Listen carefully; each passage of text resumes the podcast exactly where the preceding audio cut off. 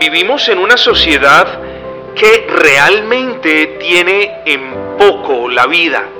Y una sociedad que tiene en poco la vida buscará, tal y como lo podemos evidenciar, buscará justificar la muerte, particularmente cuando se trata de la eutanasia y del aborto.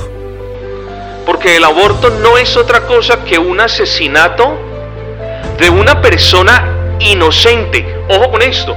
Y no inocente porque sea un niño sin pecado, porque la escritura nos dice que en pecado fuimos concebidos. Inocente en el sentido de que el niño no es culpable de los factores externos que resultaron en que él fuese engendrado. Acabar con una vida en formación, acabar con un embrión en el vientre de la madre, Es simplemente un asesinato. porque se está acabando con una vida en desarrollo. No importa la etapa. Eso es algo que nosotros tenemos que tener en cuenta. No importa la etapa, no importa si la gestación tiene una semana, dos semanas, seis meses, cuatro semanas, no importa nada de eso, hermanos. Es asesinato porque se está acabando con una vida. Es un asesinato agravado. El aborto es un asesinato agravado porque se está acabando con la vida de una criatura que está allí resguardada en un santuario establecido por Dios. Es agravado.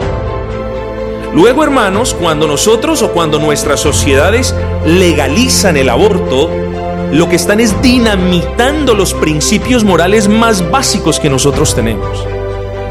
Porque si matan a un niño inocente, lo que pase de ahí para adelante no nos debe sorprender. Es la madre la encargada, la responsable de cerciorarse de que esa vida crezca de la manera más natural posible. Y no importa, estimados hermanos, si ese ser humano que crece de manera, entre comillas, milagrosas, digo de manera sorprendente, no importa si ese ser humano es producto de una relación sexual ilícita, no importa incluso si ese ser humano que nace en el vientre de la madre es producto, ojo con esto que es fuerte, del incesto o de la violación, sigue siendo una criatura hecha a imagen y semejanza de Dios.